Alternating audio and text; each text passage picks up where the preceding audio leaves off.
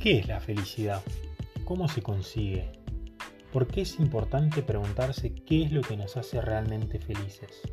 ¿Sabemos qué estamos buscando con lo que hacemos cotidianamente? ¿En base a qué principios definimos los grandes objetivos de nuestra vida? Hola, ¿qué tal? Soy Ignacio López y esto es Pare, Mire, Escuche. Espero que lo disfrutes.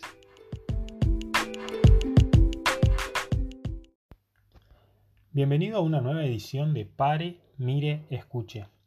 Hoy te propongo reflexionar un poco acerca de la felicidad. ¿Qué es lo que nos hace realmente felices? A pesar de ser tan vieja como el hombre, la pregunta por la felicidad nunca perdió vigencia a lo largo de la historia. La encontramos en Aristóteles, en Cicerón, en San Agustín, en los textos más antiguos de la Biblia, como en cualquier libro actual de psicología, de espiritualidad, de autoayuda, de neurociencia. Es una pregunta que siempre estuvo presente. Y lo interesante es que esta pregunta también tiene una fuerte presencia en el mundo cotidiano, en lo que Edmund Husserl, un filósofo alemán del siglo XX, llama el mundo de la vida. Conversaciones de pareja, encuentros con amigos, una charla con el taxista curioso que repentinamente se volvió profunda. Estas, todas estas son situaciones de la vida cotidiana en donde muchas veces aparece la pregunta por la felicidad. Salvo alguna excepción que personalmente desconozco pero que podría existir, cualquier reflexión acerca de la felicidad va a estar de acuerdo con Aristóteles en reconocer que todas las personas desean ser felices.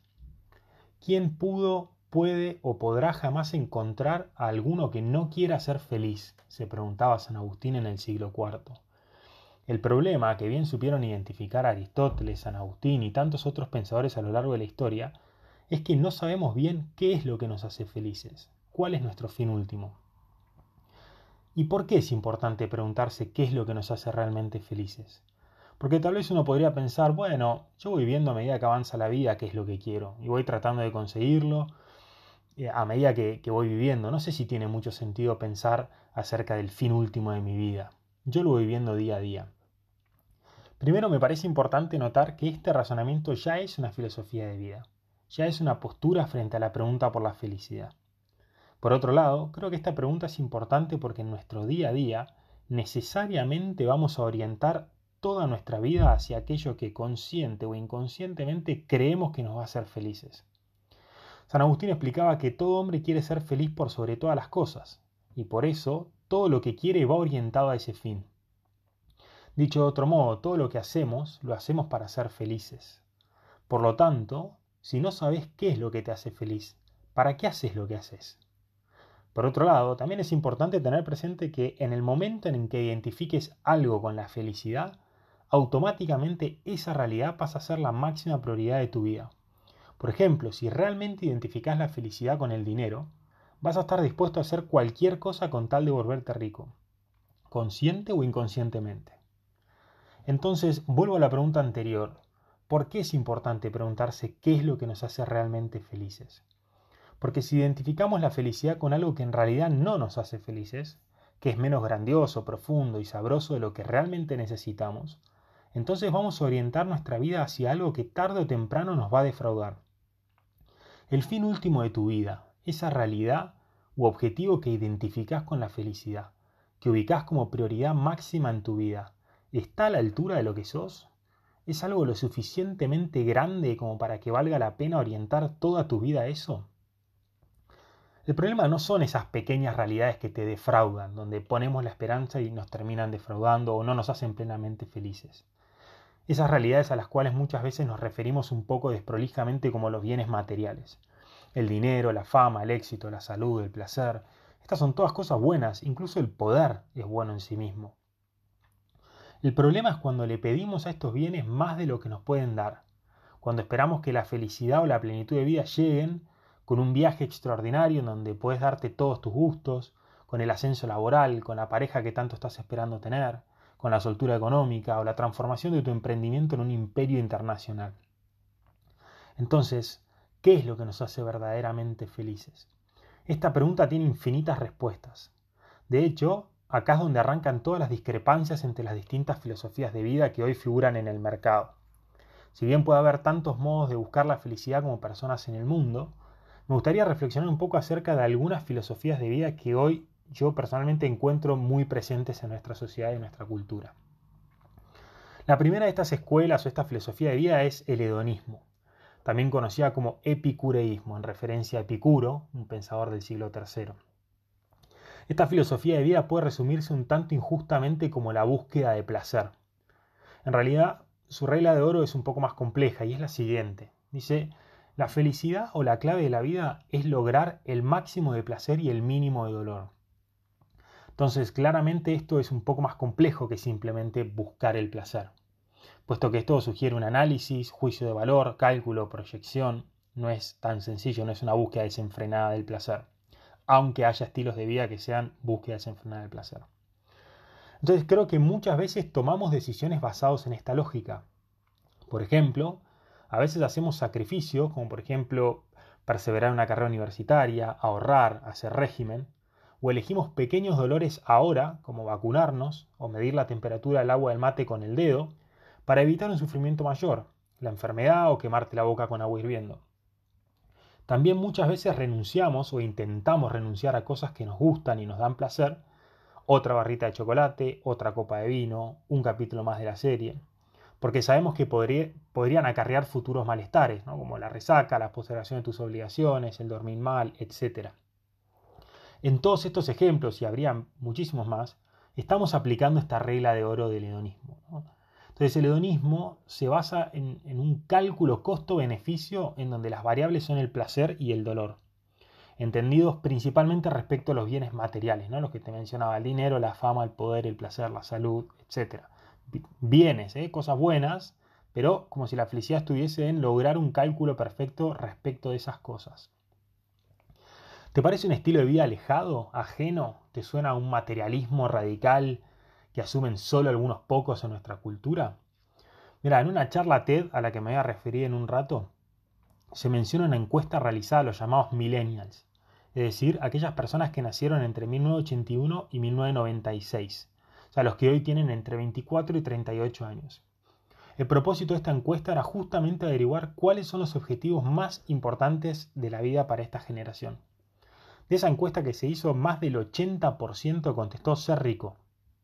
Y un 50% de ese porcentaje también dijo que ser famoso era otro de sus grandes objetivos. El otro día escuchaba una conferencia sobre redes sociales en donde se mostraba cómo terminamos sometiendo nuestra autoestima al reconocimiento del mundo virtual.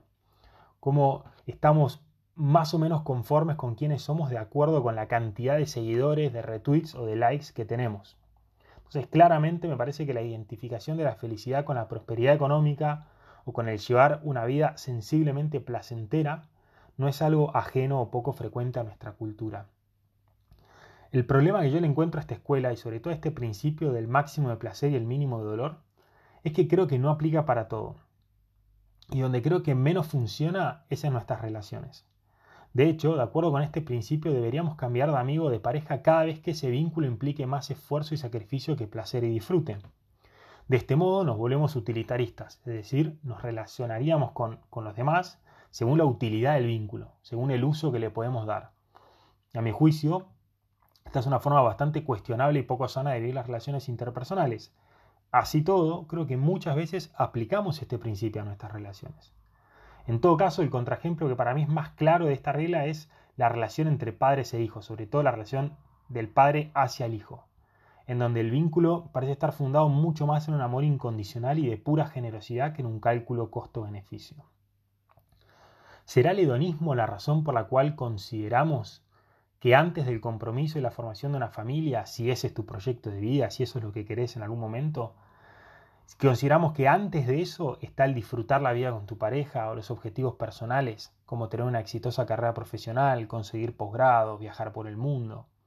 ¿Será por esto que la sociedad tiende a tener cada vez menos hijos, como sucede en Europa con el conocido fenómeno de la pirámide invertida? No lo sé, no lo juzgo.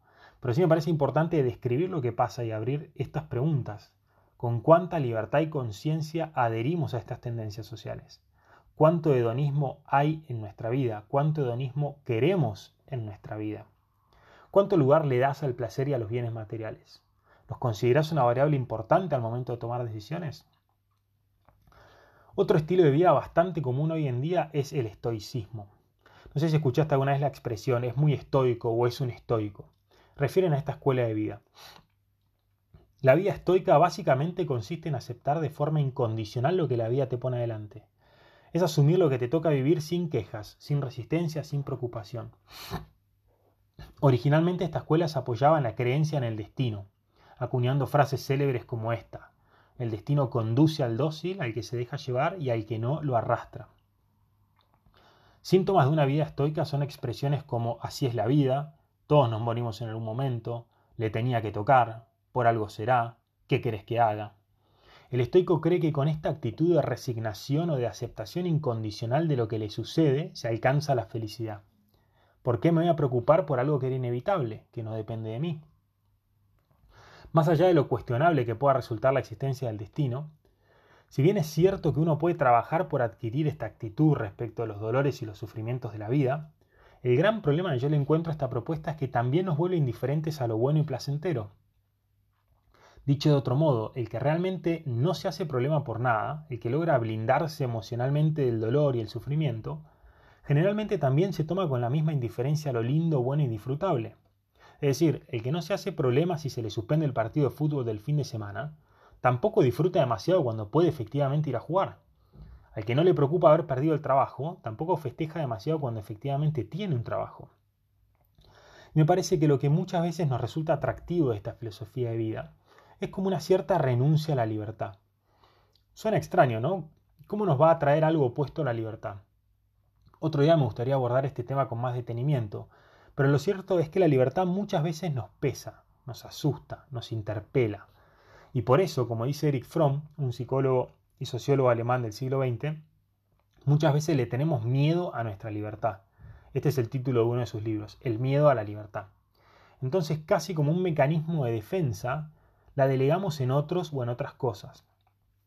Tal vez delegar tu libertad en el destino te parezca un poco mucho, pero ¿qué pasa con la moda, lo políticamente correcto, las carreras universitarias populares, lo establecido socialmente? Creo que muchas veces preferimos delegar la responsabilidad o el peso de tener que decidir por nosotros mismos, de hacernos cargo plenamente de nuestra vida y buscar realmente lo que nos hace felices. Y por eso depositamos nuestra felicidad en otros o en otras cosas. Por supuesto que asumir completamente el timón de la propia vida no es algo fácil.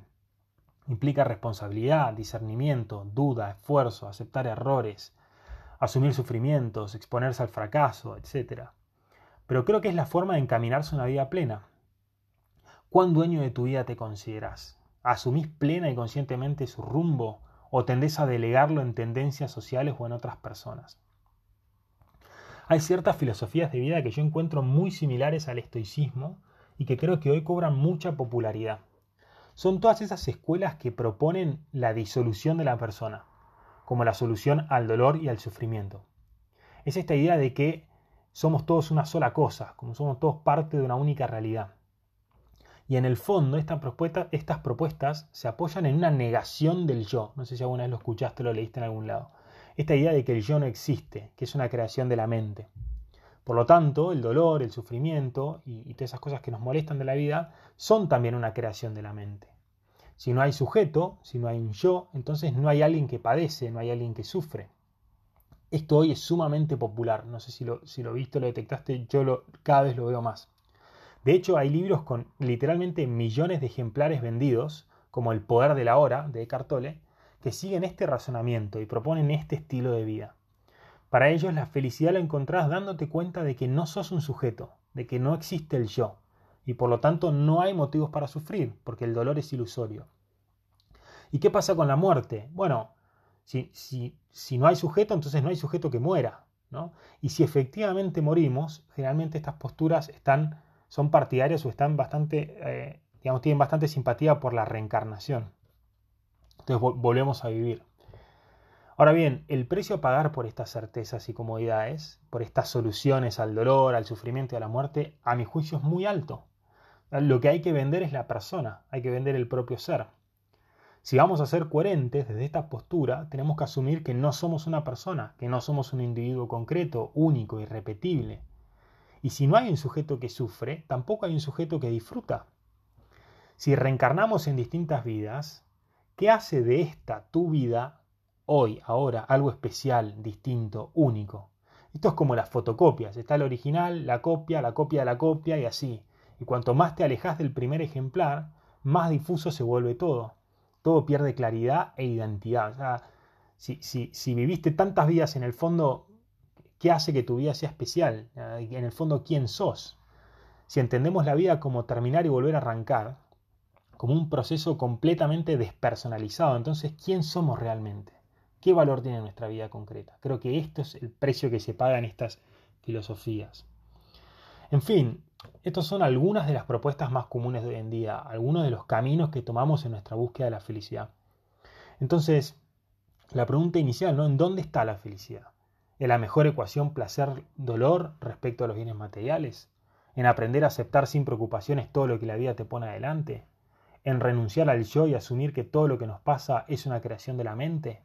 ¿Qué es lo que nos hace más felices? Te quiero contar de un estudio que realizó la Universidad de Harvard a propósito de este tema. El estudio fue presentado en una charla TED, la que te mencioné antes. Yo lo vi en 2015 y el título en español es ¿Qué nos mantiene felices o qué es una buena vida? Se puede encontrar en YouTube. Personalmente creo que es de lo más interesante que vi y escuché hasta ahora.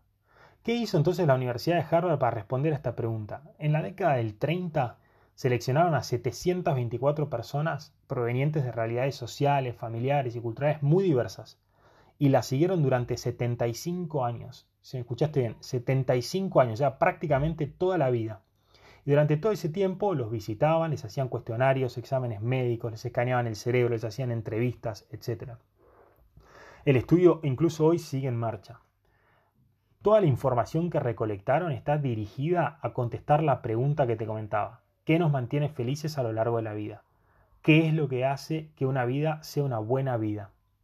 ¿Sabes qué concluyeron después de estar más de 75 años estudiando de cerca la vida de más de 700 personas? Que los que nos mantienen más sanos y felices son los vínculos, las buenas relaciones. No la cantidad de vínculos, sino la calidad de las relaciones que tenemos. De acuerdo con sus resultados, las personas mejor vinculadas viven más y mejor, presentan mayor salud física y mental, manifiestan niveles más altos de bienestar, etc.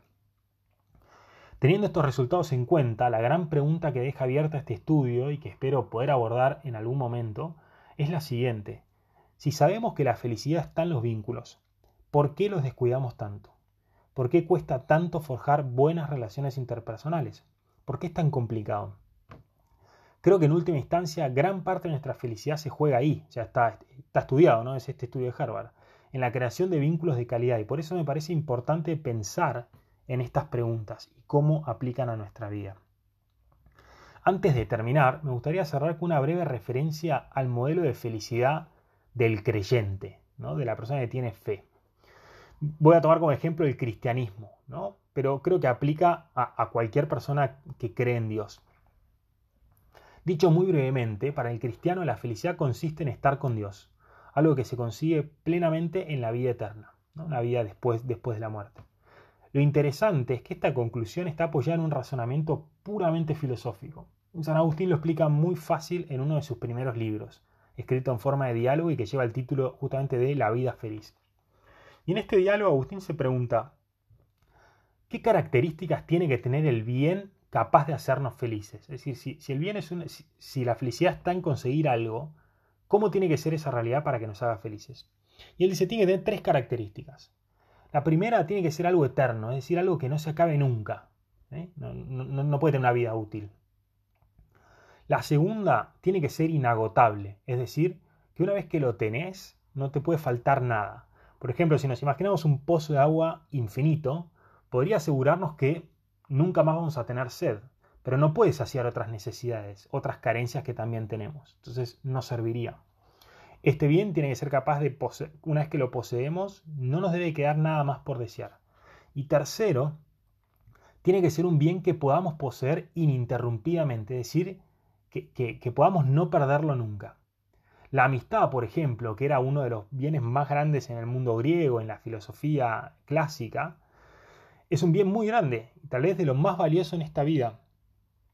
Pero ¿quién nos asegura que podemos poseerlo por siempre? Más allá de las diferencias o peleas que pueden aparecer entre los amigos, También pueden aparecer imprevistos, enfermedades, separación forzada, muerte. El estar sujeto a esa posibilidad de pérdida nos implica miedo, inseguridad, nervios. Gozamos de ese bien, pero podríamos perderlo mañana. Para Agustín, ese estado de incertidumbre no puede ser una felicidad plena. Por lo tanto, en el pensamiento cristiano, el único que aplica, religioso, el único que aplica a todas estas notas es Dios, entendido como un ser supremo, infinito, eterno, inagotable.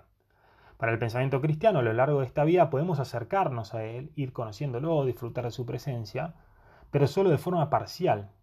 Por eso el cristianismo coloca la felicidad plena en la vida eterna, lo cual no significa que esta vida tenga que ser un calvario, y esto me parece muy importante. San Agustín define esta vida como un peregrinaje, un caminar hacia la felicidad plena.